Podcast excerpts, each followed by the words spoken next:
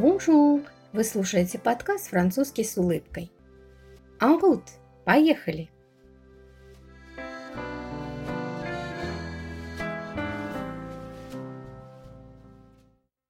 Dans un aquarium, deux poissons rouges discutent. À ton avis, est-ce que Dieu existe Bien sûr.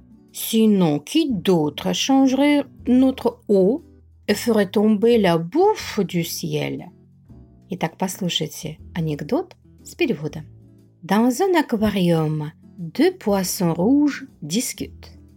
В аквариуме разговаривают две золотые рыбки – à ton avis, est-ce que Dieu existe? По-твоему, Бог существует? Bien sûr, конечно. Sinon, qui d'autre changerait notre eau et ferait tomber la bouffe du? А иначе, кто бы менял нам воду и бросал жратву с неба? Текст анекдота и слова вы найдете в описании данному подкасту.